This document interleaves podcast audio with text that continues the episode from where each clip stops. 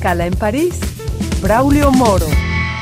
Bienvenidos a Escala en París, una emisión de Radio Francia Internacional en colaboración con la televisión France 24 en español, en la que cada semana damos la palabra a personas del mundo de las ciencias, las artes, la cultura, la política, los deportes y, claro está, de la sociedad civil. Cuba ha sido cuna de músicos, escritores, poetas y ritmos musicales que han dado la vuelta al mundo. Hay que ser un poco osado, aventurero, para lanzarse el desafío de contar en un solo tomo, en un solo libro, la historia de esa isla. Pero hay que ser muy bueno para lograrlo. Es el caso de Marcel Quilleveré, autor del libro Cuba, una historia de la isla, por su música y su cultura, a quien recibimos hoy en esta escala en París. Marcel, muy feliz por tenerlo con nosotros en esta escala. Muchas gracias. un verdadero placer. Muchas gracias. Es un honor para mí. Sobre todo felicidades por ese gran trabajo que usted ha realizado. Su primer viaje a Cuba fue en 1975, volvió después varias ocasiones allá. ¿De dónde surgió la idea de hacer ese maravilloso libro? Es que yo fui profesor de español para ganarme la vida. Vengo de, de un medio bastante humilde en Bretaña y hablé español en Bretaña a los 14 años. A los 16 lo hablaba perfectamente. Y decidí ganarme la vida a los 19 años siendo profesor. Y cuando enseñé el español a mis amigos, yo tenía esa visión de Cuba, bueno, de la revolución, que era para mí una revolución humanitaria, humanista, libre, feliz. Y fui a Cuba con una mochila en aquella época no necesitábamos visa.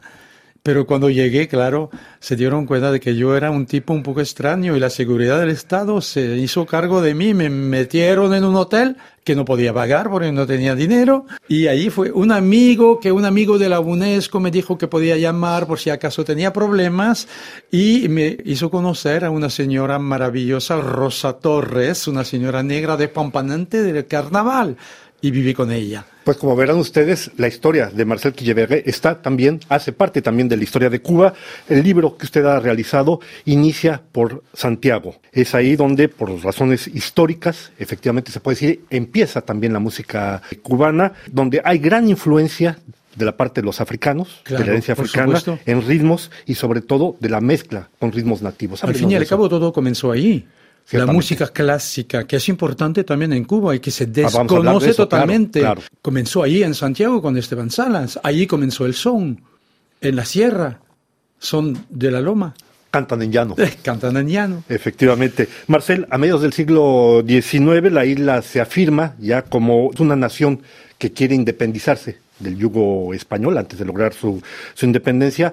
Y a mí lo que me llamó la atención es que descubrí a través del libro Cuba, la historia de la isla, al Paganini mulato, José White. Uf, qué señor, qué señor. José White fue el primer gran violinista cubano de un papa francés. Porque hay influencia de españoles, hay influencia de franceses, influencia de africanos, está la gente nativa, o sea, es una mezcla impresionante. Es impresionante. La vida de José White es un poco la vida de Cuba, ¿no? Él viajó mucho, acabó aquí en París, fue profesor en el Conservatorio de París, murió aquí en 1918. Y aquí compuso esa famosa melodía que canta cada cubano hoy en día, que se llama La Bella Cubana, José White. Fue profesor de George Enescu, el compositor rumano, y de nuestro gran violinista Jacques Thibault. Una gran historia. Una gran historia. Como grande es la historia de la isla, entiendo también por lo que usted describe en el libro, el primer libro contra la esclavitud viene de la isla de Cuba, se llama Francisco, fue hecho por el autor Anselmo Suárez mucho antes de la famosa novela aquella de la cabaña del Teotón. Claro, claro. O sea, es una mezcla no solo de música, de artistas, de escritores, sino que también hay una gran visión de independencia en esa isla, desde un principio. ¿Se imaginan cuántos años duró, duraron las guerras de independencia hasta 1898, cuando vencieron a España? Pero fue un periodo muy largo, con muchos músicos totalmente comprometidos en la lucha. Yo hablo de Manuel Saumel, que compuso un Sere, Sere Atens, que es un, título catalán de un periódico independentista catalán que usó para una obra suya en Cuba, para piano. y Ignacio Cervantes, el famoso compositor.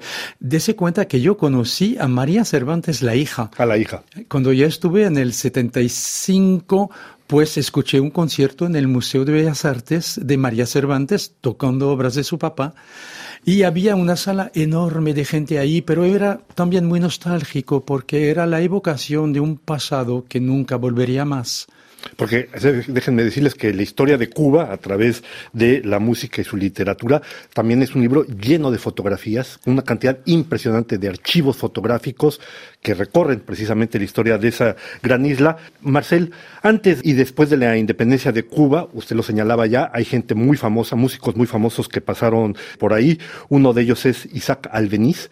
Pero otra cosa que fue en 1875 cuando visita la isla antes de regresar después. Y otro personaje que me apasionó por cuestión de preferencia personal es que en 1920 el más grande tenor de todos los tiempos, Enrico Caruso, estuvo en la isla interpretando precisamente a Ida, pero se presentó una situación un poco jocosa. ¿Usted recuerda esa situación? Hubo un ruido enorme durante la función que era como la gente dijo con es una bomba, es una bomba.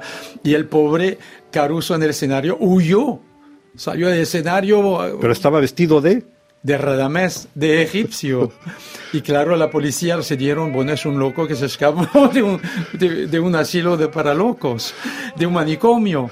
Y no, y menos mal estaba el empresario y todo se arregló, por supuesto, pero fue la, llegada de Caruso fue un acontecimiento increíble. La gente se lanzó al teatro para conseguir boletos, ya no había, era increíble, era increíble. Claro, porque era un corazón que atraía, corazón como ciudad, La Habana, pero no solo La Habana, porque Caruso está en 1920, Tito Chipa, otro gran, tenor, llega en 1921, pero fuera de eso, y, esta anécdota de Caruso se produjo en el famoso Teatro Tacón. Ay, cuatro mil localidades. Que era una de las más grandes en aquella época. Era el más grande de América. exactamente. Dese cuenta, señor que el Don Giovanni de Mozart se estrenó en Cuba antes de los Estados Unidos, en 1818, antes de New York. Es increíble. No sin razón decimos que Cuba precisamente es cuna de músicos, ah. de ritmos, de poetas, de escritores. Marcel, hablemos ahora de algunos de los ritmos que nacieron en Cuba y que, decíamos en un principio, han recorrido el mundo entero. Estamos hablando del son, estamos hablando de la guajira, de la trova y del danzón. Todo nace, es una historia bellísima, todo nace con la contradanza, que es una mala traducción de country dance. La country dance de Plymouth, en Inglaterra, que llegó a Francia y que tradujeron mal. No baile de campo, no, no, no, se tradujo contradanza. De allí pasó a España, de España, de Cádiz y llegaron a Cuba y sobre todo cuando la rebelión de Toussaint Louverture en Haití.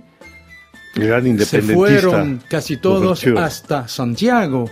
Y ahí la contradanza empezó mezclándose con los ritmos de Santiago de Cuba, la ciudad afrocubana por excelencia, llegó a La Habana con esa cosa que empezó a cambiar. Pam, pam, pam, Exactamente, el ritmo que estamos escuchando la, La habanera. Hay, eh, exactamente, y hay que recordar simplemente que en el caso de la trova, nace con una enorme canción que es considerada el segundo himno de Cuba, la Bayamesa. La Bayamesa. ¿no? Ciertamente. No, hay, cuidado, hay ah, dos Bayamesas. Vamos a diferir ahí. La, la primera Bayamesa es de Manuel de Céspedes, que fue el gran independentista, independentista, claro. Pero después la otra de Sindogaray es, otra cosa. Ciertamente. No tiene nada que ver con la primera. Pero bueno, independientemente de esto, porque el tiempo corre muy rápidamente, Marcel, hay otra cosa que es, el primer danzón fue a las alturas del Simpson. Sí. Que viene de la ciudad. Sí. Exactamente. Era de la ciudad de Matanzas. Ciertamente. Usted lo decía, eh, hay muchos músicos, hay muchos artistas, hay muchos escritores que pasaron por Cuba. Uno caso, un caso de muy célebre, uno de los grandes personajes es Federico García Lorca. Ah, el viaje de Lorca. Yo creo que para él fue el momento más feliz de su vida, estar en Cuba. Y yo tuve la, el honor de conocer a su, ¿cómo se llama? Su nieta. Nieta. Laura García Lorca, que dirige hoy la Fundación Lorca.